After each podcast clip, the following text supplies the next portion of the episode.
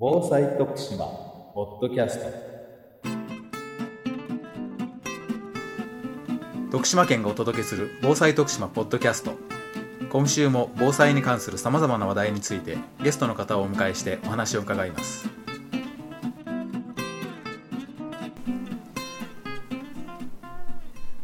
先週に引き続いて徳島地方気象台の田中さんにお越しいただいています。よろしくお願いします。よろしくお願いします。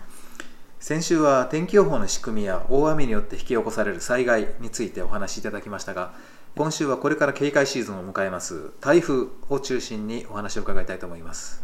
今年はまだ日本に接近した台風はありませんが、まず台風の特徴について教えていただけますか？はい。台風っていうのはですね、熱帯低気圧の中で発達したものを台風と呼んでいます。どのように発達したものかというのは、あ中心付近の最大風速がえー約17メートル以上になったもの、あそれを台風と呼ぶようになっています。はい、ですから熱帯低気圧がそのままあ発達しなければ熱帯低気圧で終わっちゃうんですけども中心付近の最大風速が17メートルを超えてくると台風ということになります。はい、発生する地域っていうのは日本の南海上の、まあ、太平洋上なんですけども、はい。えー日本の南、えーフィリピンの東になるんですが、赤道付近の太平洋上であ発生します。名前が実は台風もついていましてですね、えー普通台風はあの1号2号3号4号って形です。号数で呼んでいくんですけども、はい。それはあの年が変わって、えー年頭からできたものの順という形になるんですが実は国際的にはその名前がそれぞれ付けられているというのもあります。最近爆弾低気圧とかですね、はい。えー台風並みに発達した低気圧というものが日本付近でも発生するようになってると思うんですが、はい。これは台風というふうに呼ばないんでしょうか？はい、実はその台風並みに発達した低気圧、はい。い、わゆる爆弾低気圧と言われているようなものなんですけども、はい。これはその温帯低気圧が発達したものであるので台風とは言わないんですね。台風っていうのは熱帯低気圧が発達したものが台風になります。台風っていうのはもともと熱帯の海の上ですね、はい。えー赤道付近で、えー発生するんですけども、はい。熱帯海域の湿った暖かい水蒸気をたくさんうん含んで水蒸気のエネルギーでえー渦を巻くようになるのが台風なんです、それから温帯低気圧っていうのは暖かい空気と冷たい空気があって混ざろうとするエネルギーで渦を巻くのが温帯低気圧。でもともとのその発生する位置であるとか、はい。発生する原因が違うんで、台風並みに発達した低気圧であっても台風にはならない。温帯低気圧の強力な形ということなんで、はい。台風とは言わないんですよね。はい、地球温暖化によってですね、はい。近年アメリカなどではハリケーンが大型化しているとの説もありますが、台風に関してもそういったことは言えるんでしょうか？はい、2004年には台風が日本列島に10個おやってきたという年もあったんですけども、はい。その後あまり台風日本に近づいてはきてないんですよ。あの個数としては少ないんです、はっきりしたことはわからないんですけども地球温暖化をコンピューターでシミュレーションすると、はいその台風やハリケーンなどは大型化する可能性があるってことはまあ言われていて、えー実際にアメリカで発生したハリケーンなどでは大型化しているものもあるんですけども、はい。台風に関してもまあ大型化する傾向はあるとは思うんですけどもまだ今のところはっきりは出ていないですね。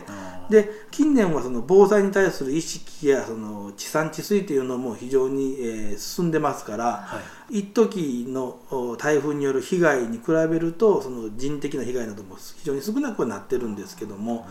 日本人側の備えが万全になってくると、まあ、多少台風の勢力が強くなってもそれに打ち勝つだけの防災ができるってことになるなりますんで、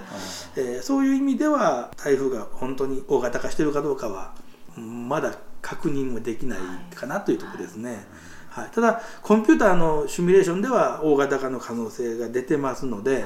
常にそのいつ大型化した台風が来ても大丈夫なような心構えは必要かなというところですね。はい台風といえば猛烈な風雨というイメージがありますけれども具体的にはどのような影響がありますか？はい、まず風の被害としてはですね、えー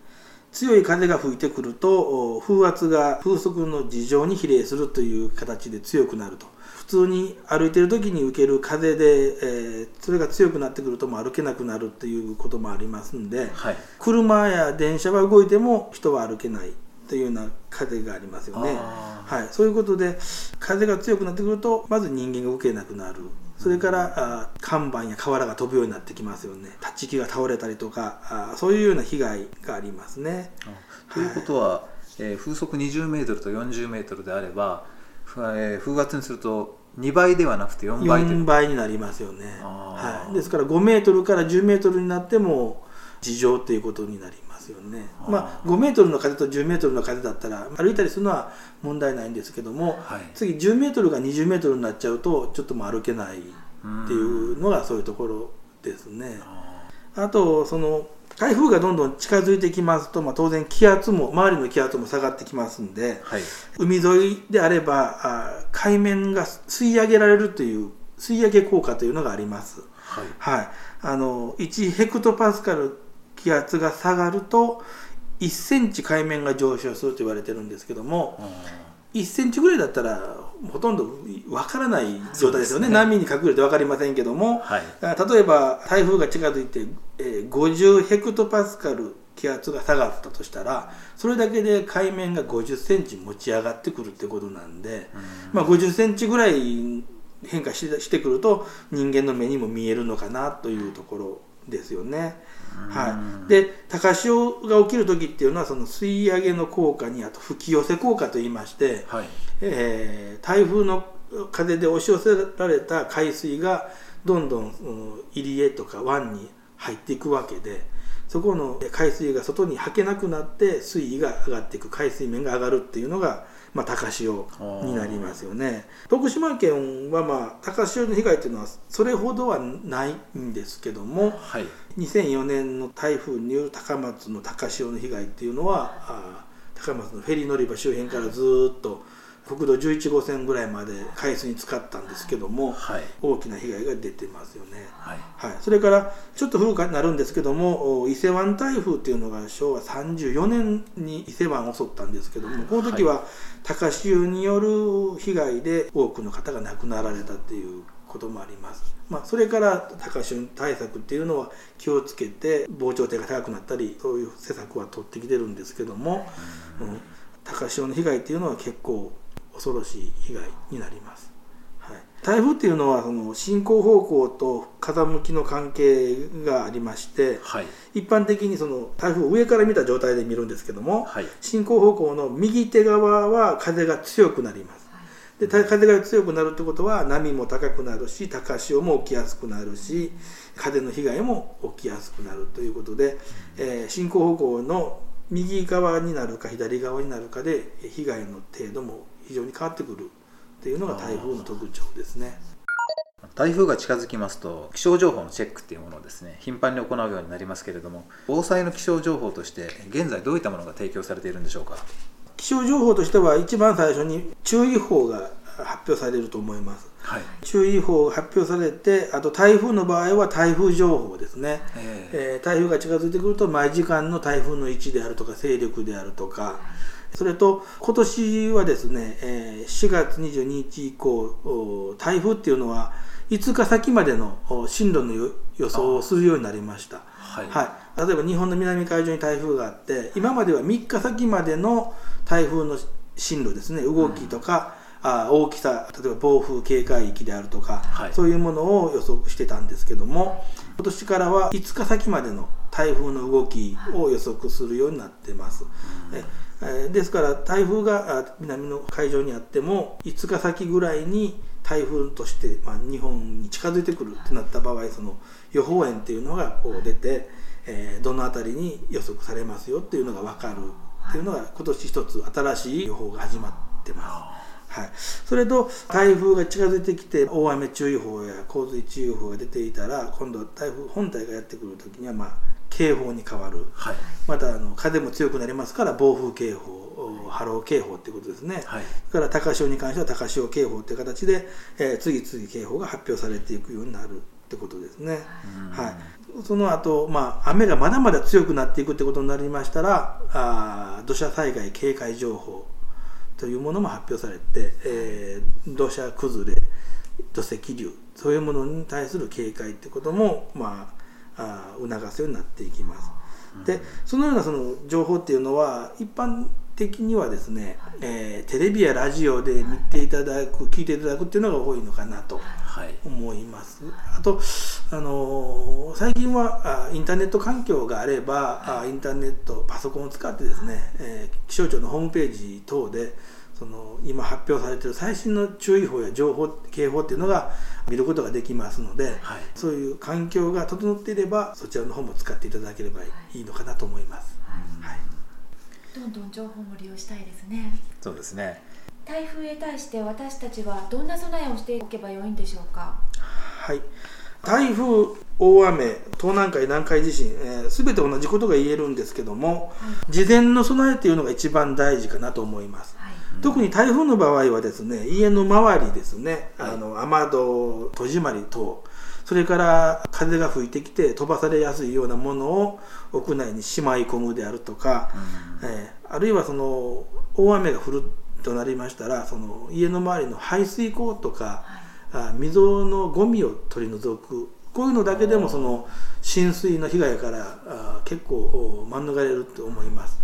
排水溝にゴミが詰まって水はけが悪くなっていれば当然強い雨が降った時に流れなくて、えー、水浸しになるわけですからまあ事前の準備としては各個人のお宅でするような準備あるいは町内会とか近隣の方と協力してするような準備そういうものもあ必要かなと、それからいよいよ台風が近づいてきたぞ大雨が降り出したぞっていう時にはまず危険な場所に近づかないっていうのが大事かなと。あの事前に危険な場所がどこにあるかっていうのを知っておくっていうのも大事なんですけども、はい、あの不用意にその様子を見に行かないってことですね。あのどうしても気になって見に行っちゃう、はい、谷川の水が溢れてたら心配だからって見に行くと足を滑らしたりすることもありますし、はい、危険なところに近づかないように。それから、えー、避難の準備をするのも当然なんですけどもその時に避難経路ですね、あの安全な場所に避難する時にわざわざ危険な場所を通るっていうのはこれまた良くないわけでどうしてもその危ないところしか通る方法がないってところもあると思うんですけどもどの辺りはどんな被害が可能性がある。例えば山の際で崖崩れの起こりやすいそうな場所であるとか、はい、あ土石流の起こりやすい谷であるとか、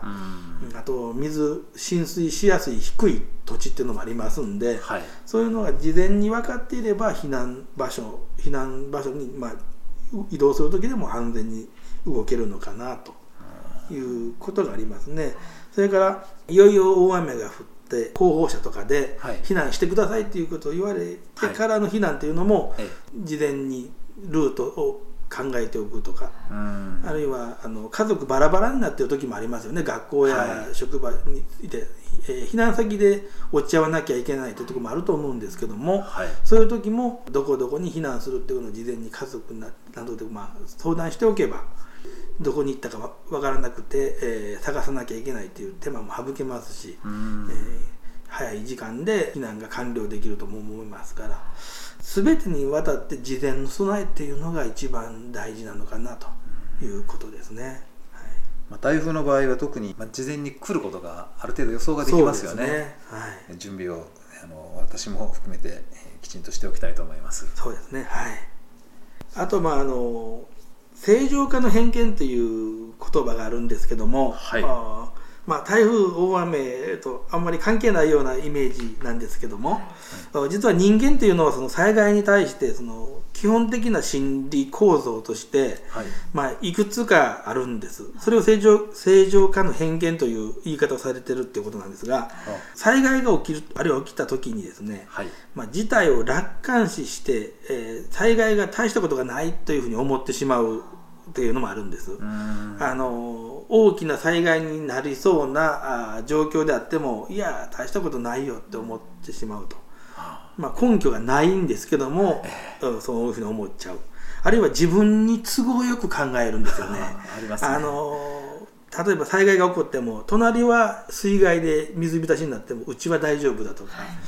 あまあねどんな時でも自分だけは助かるぞとかスーパーマンとかなんかアメリカ映画のヒーローものみたいに自分だけが助かると思い込んでしまう、あるいはですね客観的な予想っていうのができてなくてもう自分はそうなってほしいとまず思い込んでしまって、えー正しい情報ですね。あの、はい。テレビラジオから台風が近づいてきてますよ。今回の台風は、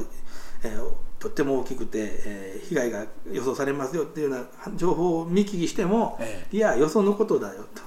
うん自分はそうならないしそうなってほしくないからっていうことで自分のやっぱり都合のいいように判断するんですよね、うんそういう正常化の偏見っていうのが最近のお災害には結構あるようで、あえー事前にその自然現象を見聞きして肌で感じてその時に、えー自分で行動を起こして安全な方へ避難していれば十分助かったのにその行動をしなかったがために悲惨な事故に巻き込まれちゃう。というのがどうも最近多いようです。はい。以前にまして情報が多くなってる、はい。情報化社会なんで、えたくさんの情報が飛び込んでくるんですけどもその中で正しい情報を選択して自分の都合いいってことだけを考えずに行動すれば少しは事前に避難ができる安全なところに移動できるはずなんですけども。なかなかそのその場になってみると難しいかもしれませんね。はい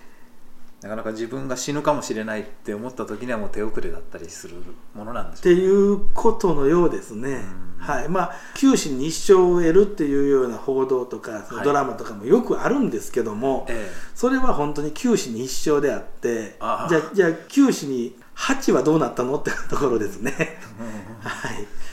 ですからそのたまたま偶然あるいは都合よく助かった場合があったとしても、えみんながみんな偶然が来るわけじゃないんで。えいつもそうなるわけではないとないとということも考えてより安全になるような行動を心がけるってことだと思いますね。今日はどうもありがとうございました、はい、ありがとうございました。今週の防災徳島ポッドキャストいかがでしたでしょうか？この番組は徳島県のポータルサイト安心徳島と iTunes ストアからお送りしています。